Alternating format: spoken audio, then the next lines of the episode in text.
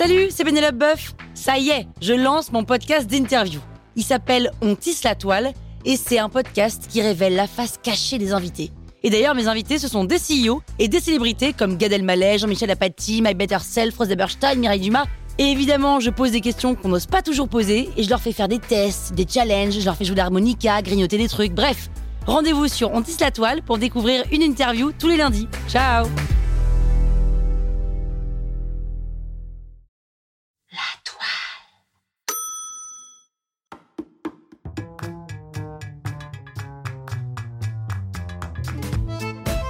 parole Pique parole On a tous rêvé au moins une fois d'être dans la peau de quelqu'un d'autre. C'est pour ça qu'aujourd'hui, dans cet épisode de Pique parole Je pique la parole à une femme artiste qui a énormément compté mais dont on parle trop peu. On en parle hein, mais trop peu. Et je vous raconte un bout de son histoire. Euh, de mon histoire. Non, de son histoire, mais c'est moi qui la raconte. Je lui pique la parole, mais c'est mon histoire, c'est son histoire. Ah Sidonie Gabrielle. Je m'appelle Sidonie Gabrielle Colette. Colette comme le prénom. Et je suis morte en 1954. J'habitais à la campagne, plus précisément à Saint-Sauveur-en-Puisay, un petit village de Bourgogne. Là-bas, vous êtes loin de tout. Enfin, loin de la ville, loin de la capitale, mais ça ne me dérange pas. Ici, j'ai mes amis, mes frères et mes sœurs avec lesquels je m'entends bien, mon jardin, mon chien et mes livres.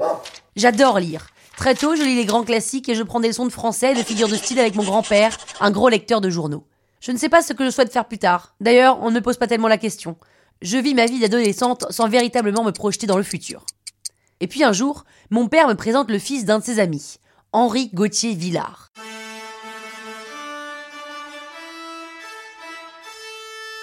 C'est un bel homme, dandy, riche, il habite à Paris. Et tout le monde l'appelle Willy. Willy Mais Willy surtout. C'est un homme très prisé, très en vue de la vie parisienne. Auteur de boulevard, critique, écrivain, il vit juste au-dessus de la maison d'édition familiale. S'il est réputé sur la place de Paris pour être un homme lettré, un homme de la haute, il est aussi connu pour faire écrire et travailler des auteurs pour lui, qui lui écrivent ses textes. Quand il reçoit une commande de texte ou d'article, il transmet la commande directement à son petit cercle d'auteurs et les fait cravacher sans même les dorloter. Et s'il est connu pour avoir écrit même pas la moitié de ses textes, il est aussi très célèbre pour être un séducteur compulsif. Il multiplie les conquêtes et les reconquêtes. Il est avec les femmes comme un savon qui nous échappe des mains. Mais il est un bon parti, il a un nom et il me promet un bel avenir. Ce n'est d'ailleurs pas tellement un sujet parce que j'aime être à ses côtés. J'aime qu'il me courtise, j'aime quand on discute, j'aime lui écrire, j'aime qu'il me dise que j'ai ce petit quelque chose que n'ont pas les autres femmes. J'aime cet homme. Et sa réputation ne m'effraie pas. À 20 ans, j'ai l'immense joie de devenir sa femme. Mais vivre à Paris me change de Saint-Sauveur-en-Puisay. Je m'y ennuie. La nature me manque, les mondanités me dépassent, et je trouve les fréquentations de mon mari creuses et prétentieuses. Willy m'intègre à son pool d'auteurs et je passe mes journées à écrire des lettres que je signe, qu'il signe, enfin qui sont signées sous le nom de Willy, et j'écoute les élucubrations de cet entrepreneur littéraire que j'aime. Lui aussi il m'aime. Il m'aime tellement fort qu'il a renoncé à son héritage pour m'épouser car mes parents ne pouvaient lui offrir une dot. Willy sort beaucoup. Pour ma part, je ne l'accompagne pas dans toutes ses sorties. Je reste à la maison toute la journée car nous sommes fauchés. Et je comprends un jour la raison pour laquelle nous sommes fauchés. Willy passe ses soirées en compagnie de filles de joie. Et je découvre qu'il va aux courses et qu'il joue au casino. Il flambe tout l'argent qu'il gagne. Fauchés, nous sommes fauchés. Willy ne peut plus payer ses auteurs, il ne sait plus comment joindre les deux bouts. Alors Willy, dans un élan de détresse, alors que je suis à côté de lui pendant qu'il se demande comment il va faire rentrer de l'argent, me propose d'écrire un roman, d'écrire les histoires de ma campagne, d'écrire ce que je veux, mais d'écrire. Écris, Colette, écris Il me dit d'écrire par plage de 4 heures. Alors je m'y exécute sans trop réfléchir. Nous avons besoin de cet argent et cela va m'occuper mes journées. J'écris par plage de 8 heures. Je ne vois pas le temps passer. Je prends beaucoup de plaisir à écrire ce roman commandé par Willy. Je termine mon roman assez rapidement. Il s'appelle Claudine à l'école. Mon livre, il commence par J'habite Montigny. J'y suis né en 1884. Probablement, je n'y mourrai pas. Je présente mon manuscrit à Willy, qui le lit. Il n'aime pas. Il déteste même. Bon, je vais vous traiter comme tous les auteurs à qui je donne mon avis. Il n'y a aucun fil conducteur. Il manque une intrigue. Quand on lit un roman de Willy, on est captivé dès le premier chapitre, alors que dans le vôtre, il y a, il y a trop d'adjectifs. Certains personnages sont intéressants, mais c'est trop mièvre, trop féminin. Et puis un jour, les huissiers arrivent pour vider notre appartement. Willy, en vidant l'armoire pour la saisie, tombe sur mon manuscrit. Au pied du mur, il le soumet à un éditeur. C'est génial L'éditeur est emballé et le livre est un carton. Il est dans toutes les librairies, sur toutes les lèvres et dans toutes les mains des jeunes filles.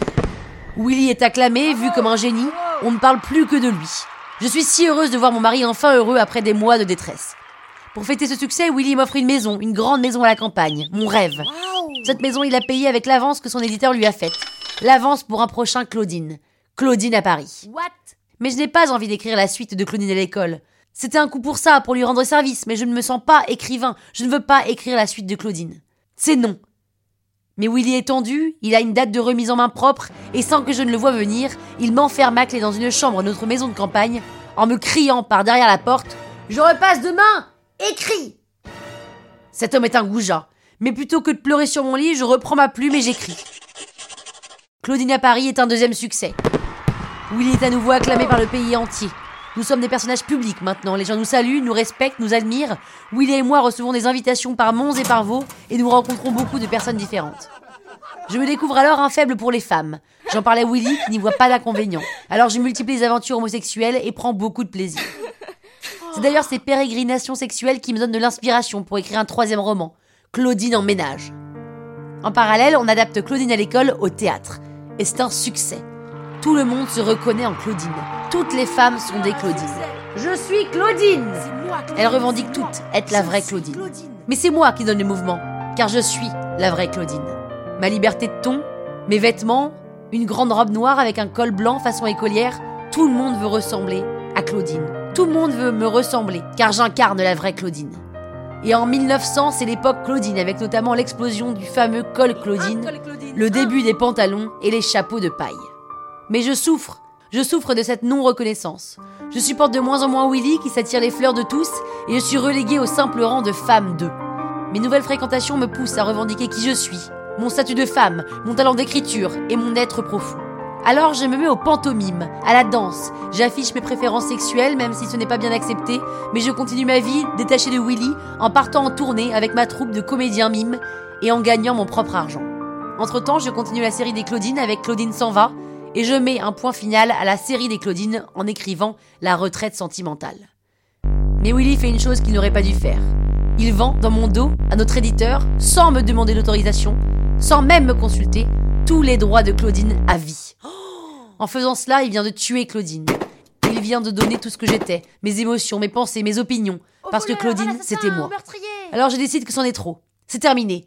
Willy et moi, nous nous séparons pour de bon et ne nous adressons plus jamais la parole. Je me remets à écrire et m'inspire de mes tournées au music hall. Mon livre La Vagabonde est publié sous mon nom et c'est un succès. Je réclame la maternité de mes Claudines qui me sont accordées. J'écris une trentaine de romans et des nouvelles et je deviens l'auteur la plus célèbre de l'histoire de la littérature française. Claudine avait raison.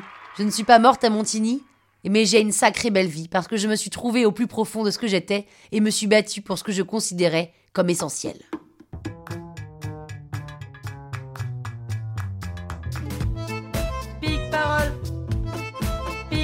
Merci Colette pour ce témoignage post-mortem et bravo pour cette série des Claudines. À bientôt pour un prochain Big Parole. Big Parole.